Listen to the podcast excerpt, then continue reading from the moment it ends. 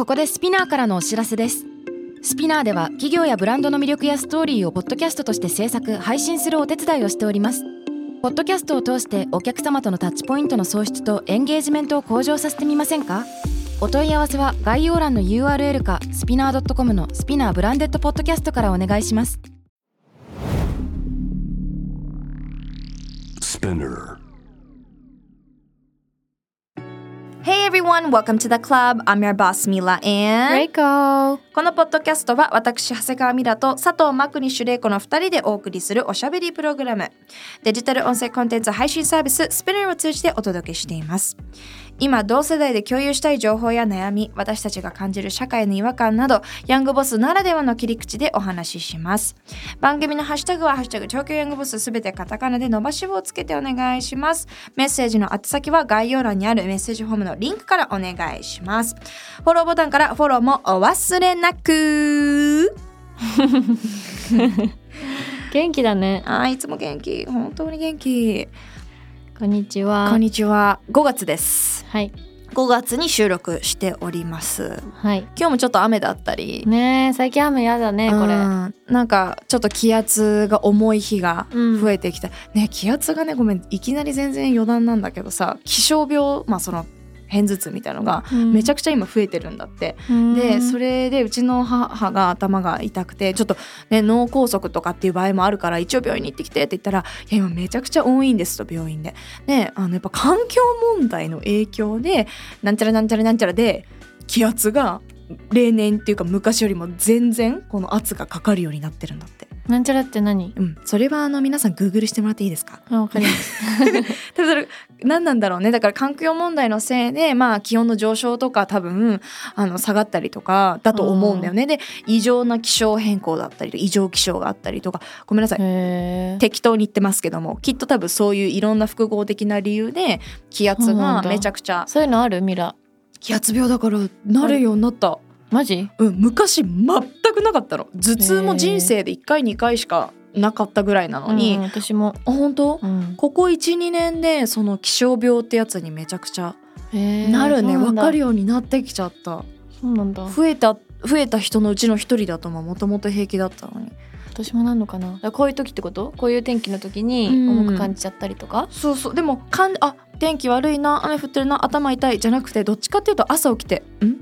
今日雨?」みたいな。なんかもうえわかるんだ。うん。なんか重いなとか。あな私がつく使ってるアプリで「頭痛ール」っていうのがあるんだけどこのアプリがねすごい面白くてそのグラフみたいになってて今気圧がほらね今やや注意って書いてあるんだけど本当だ。これから上がりますよ下がりますよとか上昇しますよやや下がりますよみたいな爆弾マークとかもたまにあるんだけど。だから結構痛いなと思ってまさかと思ってこうアプリ見るとやっぱりなってたりとかするから。でね体は私の場合は元気なのでもひどい人ちゃったりね体調悪くなる人もいるんでしょ？そう。私はずず頭が痛い体は元気みたいなのになるから五薬月病とは別？ね5月病についてそう今日話したかったの。五月病って梅雨の関係もある？いや梅雨自体は6月中旬以降の話だから関係ないはずなんだよね。一応うん。5月病はあの、まあ、4月が日本は新学期じゃない、あでまあ、新学期始まって新しい環境になりました。新しい学校新しい職場になりました、うんうん。やっと慣れたところで日本って5月の頭に大型連休ゴールデンウィークゴールデンウィークがありますから。GW があるから。だからあの10日だったよね今年とかは、うん。最大の人は。それ明。けのみたいな。だからせっかく頑張って頑張るぞ。燃え尽き症候群とはまた違うんだけど頑張るぞ頑張るぞ。やっと慣れたっつってあ10日休むと。確かに。もう仕事やめればいいのになんでゴールデンウィークここのタイミングに挟むんだろう。9月ぐらいがちょうどよくない？9月にもシルバーウィークがあります。でね9月も良くないの。9月も実はあ9月1夏休み。日とかそう夏休み明けで実は実自殺率が高かったりとか。まあでも9月のシルバーウィークは9月だから、うんうん。まあまあいい時期だよね。うん。でもいずれにしろ不思議だね新学期ね。の月っていうのが多いんだけど。なるほど。私には多分家にあの見るなんていうの？関係ない。関係のないホリデーたちですね。ほんあ結構私暦通りで今回ゴールデンウィーク休んだよ。えそう韓国行ってきたまたあ行ってたねプサンとソウル行ってきた。そうね。ゴールデンウィーク全く普通に仕事してたね。全然してない。なんか最近ちゃんと休もうと思って休む時は休んで遊ぶ時は遊ぶにして。えでもさ私たちの特権ってさその暦通りじゃない時に休みを取って高くない時期に旅行とかに行けるのも特権じゃない？って思うんだけど高かった。よすごい。なんだけど結局一緒に働かせていただいてるクライアントさんとかそれこそラジオとかもそういう週末に休みになるから定期のものがあるのか。そうもうそうだしあとはイベントとかもそういうゴールデンウィーク中で企業がスポンサーのことが多いからもちろんそれに向けて、そうやってるイベントさんもいるけどあのね企業の方針で休んでるとこあるから、うんうん。結構暦通りになること多いんだよね。へえそうなんだ。そう。で特に今年のゴールデンウィークはなんか芸能界も実は働き方改革結構入ってるみたいで、うん。テレビ局の人とかも有給をそこに合わせて取ってくださいとかはいはい。いろいろ聞くからそうなの。なんか休、うそうなんだよね。だからちょっと久しぶりに5月病の気持ち分かったの。へえなんかその5どうなっちゃうの？月病っていうかえー学校行きたくない？みたいな感じ本当にあ仕事嫌だ？みたいな。全然なんか嫌じゃないんだよ。だけどなんか、寝たい？みたいな感じ。嫌だ？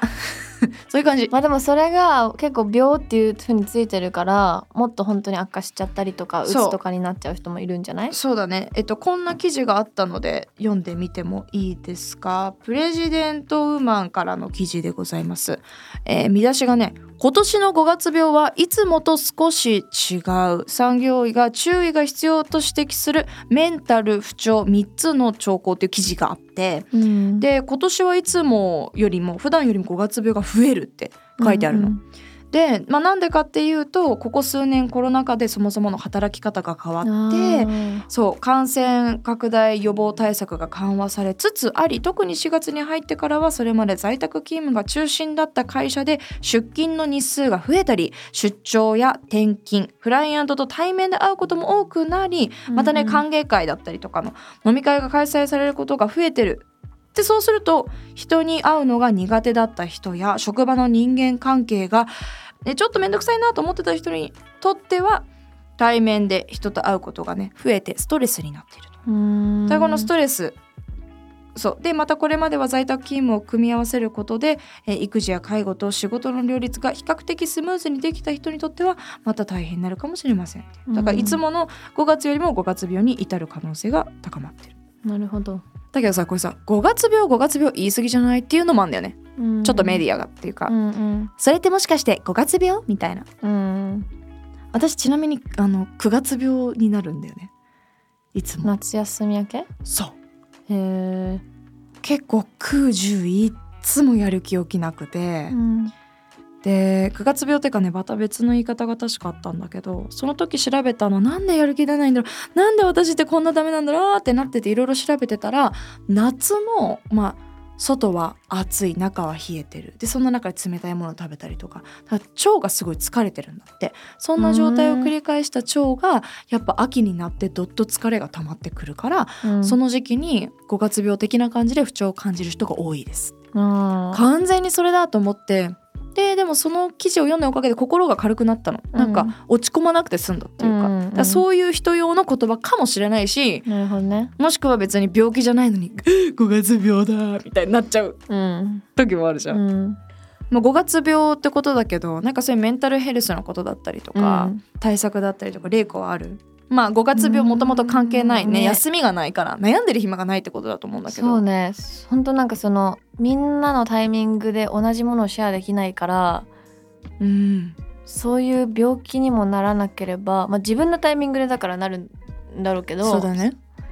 でも燃え尽き症候群みたいな話前したじゃん、うんうんうん。それもならないんだよね。まだまだ燃え尽きてないから。尽きてないんだ私全然やる気起きないんだけど。燃え尽きる前に多分次が始まっちゃうみたいな。は でもさっきミラとオフの時に話してて、うん。ミラに言われたのがあ私アドレナリン症候群だよって言われたんだけど、いそうそう。それかもしれない本当に、うん。常に刺激を求めて常に新しいものだったりとか、うん。まあイコール刺激だよね、うんうん、アドレナリン症候群だと思うよ。だから本当安定してるものが向いてないんだっていう思考に最近なってきてね運動したらランニングとかめっちゃ。それアドレナリンが脳に多分発生する。ちょっとやや楽にはなるかもよ。まあ別に困ってないよね。ね 困ってないんだもんね。いやでもそれをすることで仕事が落ち着いちゃうのかその落ち着きはしないんじゃない？そのアドレナリンを仕事に使えてるっていうポジティブな捉え方なのかうん。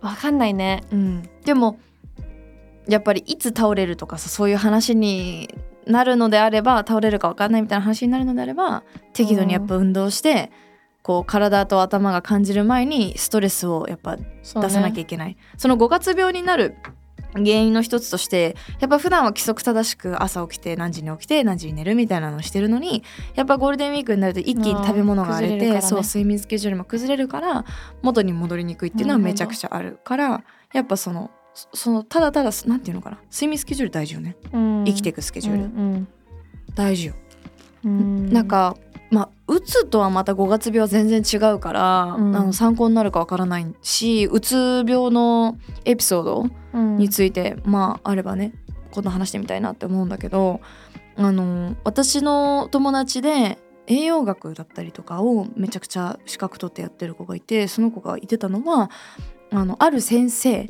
によると、まあいろんな先生いますから。ある先生によるとあのうつ病患者に対してそこの先生に来る患者さんに対してビタミン B と鉄分うん。のサプリを毎朝ってか毎日飲んでくださいって言うんだって。ビタミン B ビタミン B と？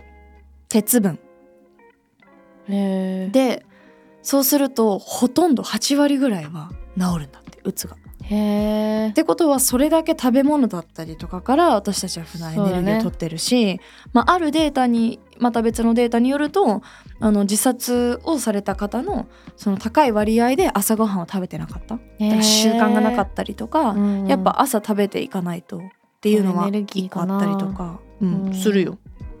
ダメだ私じゃ食べないと。そうだよ。キャフェインしか取ってない、それさいつか絶対来るよね。うん私なんてさ食べ過ぎてさ いや本当にあのー今ねファスティング昨日終わったんだけど、うん。してて。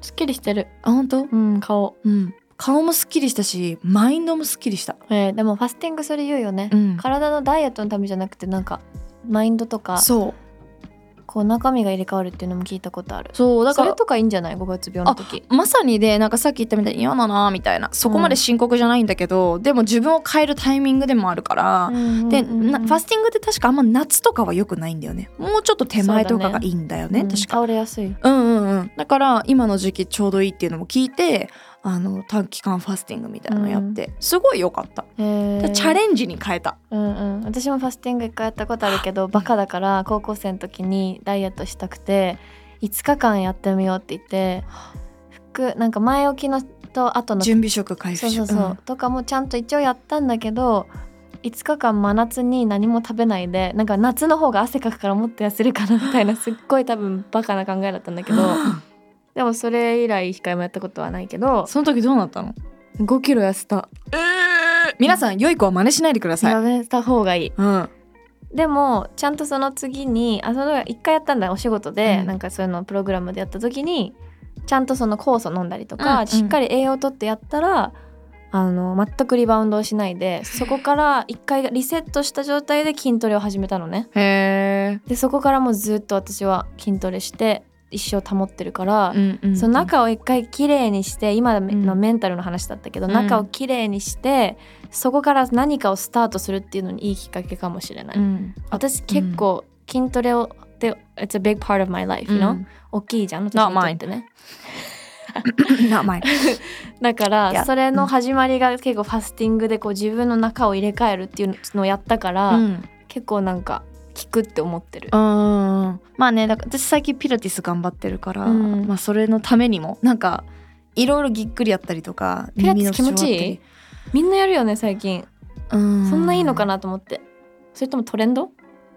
いやすごくバランスが取れてる。筋トレとヨガの間みたいな感じイメージで言うと。だからリラックスもら？動かすみたいな？そう。でも筋肉痛程よくくるしあのう集中するから結構余計なことを考えないからうんうん。私にとっては体のためもあるけど結構メディテーションフォーカスするから。そうなんだ。そう。なんかそれ以外のことを考えずに済むからピラティスめちゃくちゃいいなと思ってるけど。まあうんうん。向いてるね、アクティビティをやってもらってっていうのが一番だと思うんだけど、うんうん。そうやっぱね筋トレが嫌すぎて苦手すぎてピラティスに行ったって感じ。ああそうなんだ。スポーツは好きなんだけどそのスポーツのための筋トレじゃないとちょっと難しかったからじゃあまずはピラティスやってどんどん運動してマインドがポジティブになってあ筋トレもいいかもと思うかもしれないし、でもね運動は何かしら自分に合う運動って絶対あるんだって人間。間ヨガの人もいるしトレーニングの人もいるし筋トレ無酸素運動の人もいるし走る有酸素運動の人もいるし何かは絶対合うんだって、うんうん。ヨガの呼吸から入るものかもしれないし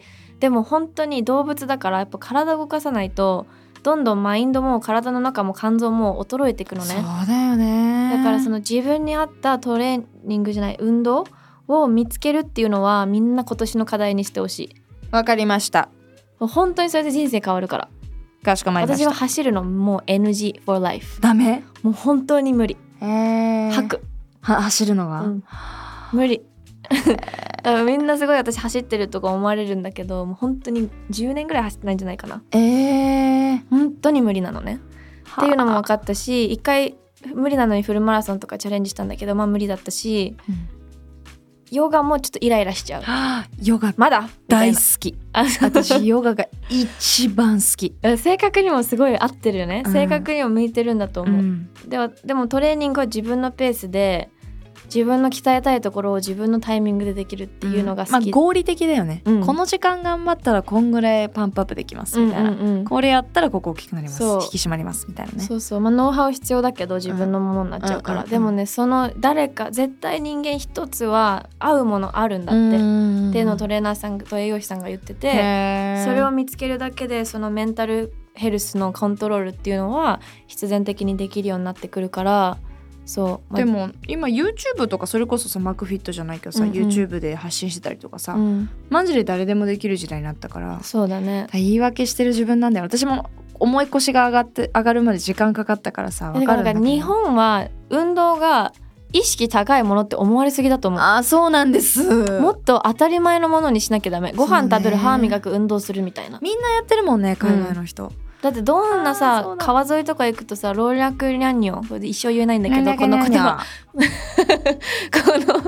の の本当に関係なくいろんな人が走ってるじゃん。うん。とか運動してたり、うん。おばあちゃんおばあちゃんでストレッチしてたりとか、うん。もう大好きなのあの光景、うんうんわかる？うん。あれがなんかね、まあ、皇居周り行ったらあるけどなんかもっとみんな日常からやってほしいね。ね。ないよ。意識高いもんじゃないよ動物なんだから。そうなのよ。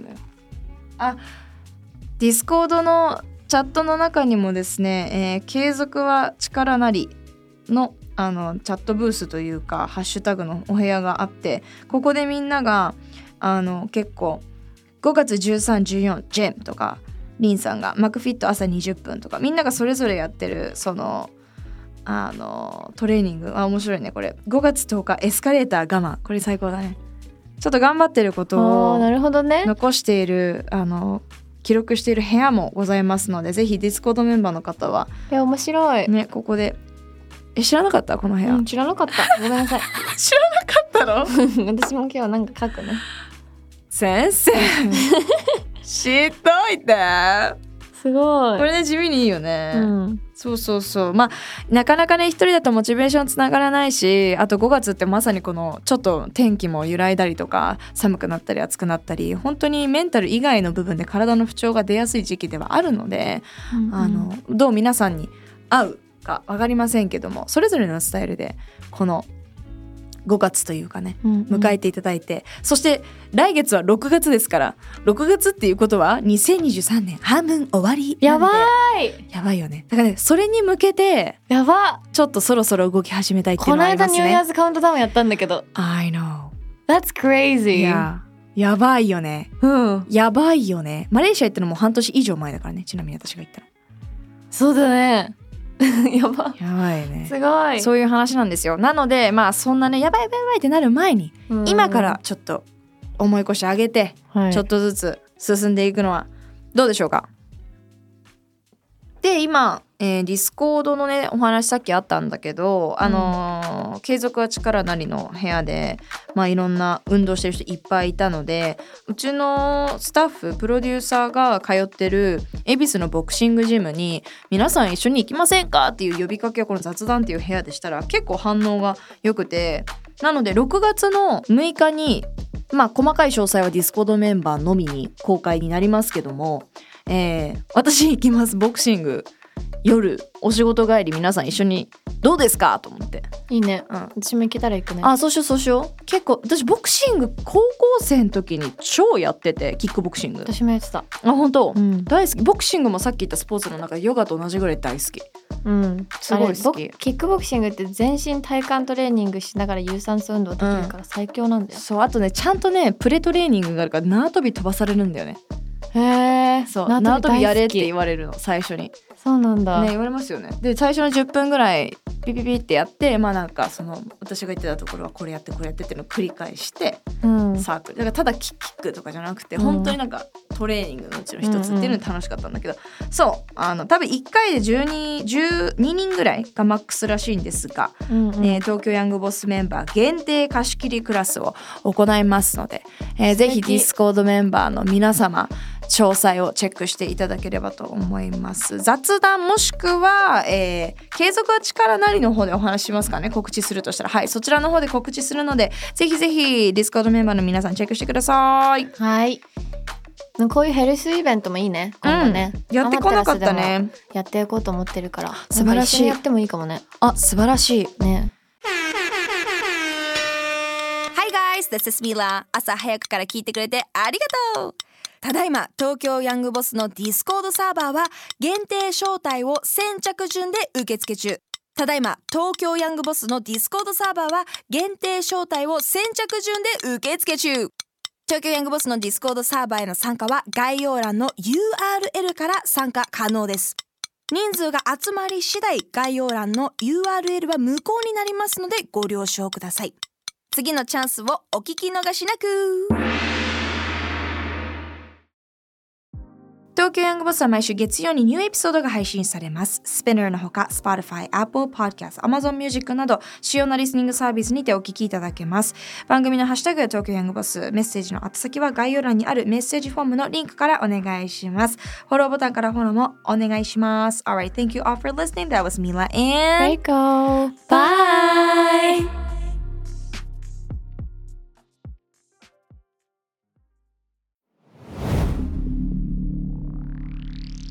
Spinner. 世界で今起きていることをおよそ4分でチェックしましょう。ケリーアンです。Quartz Daily Brief ではニューヨークで配信された最新のグローバルニュースをいち早く日本語に翻訳し、平日の朝、声でお届けしています。Quartz Daily Brief 世界のビジネスパーソンに必要な情報をあなたに。Have a nice day! キャリコン編集長通信仕事と人生の話をゆるゆるとパワードバイミモレ。このポッドキャストではミモレ編集長の河原咲子が時には一人で時にはゲストをお招きしキャリアコンサルタントの資格を生かして仕事と人生そして職業キャリアだけじゃないライフキャリアの話を誰にでもわかりやすくゆるゆるとお話しします。毎週金曜日に新しいエピソードを配信中です。ぜひ一度聞いてみてください。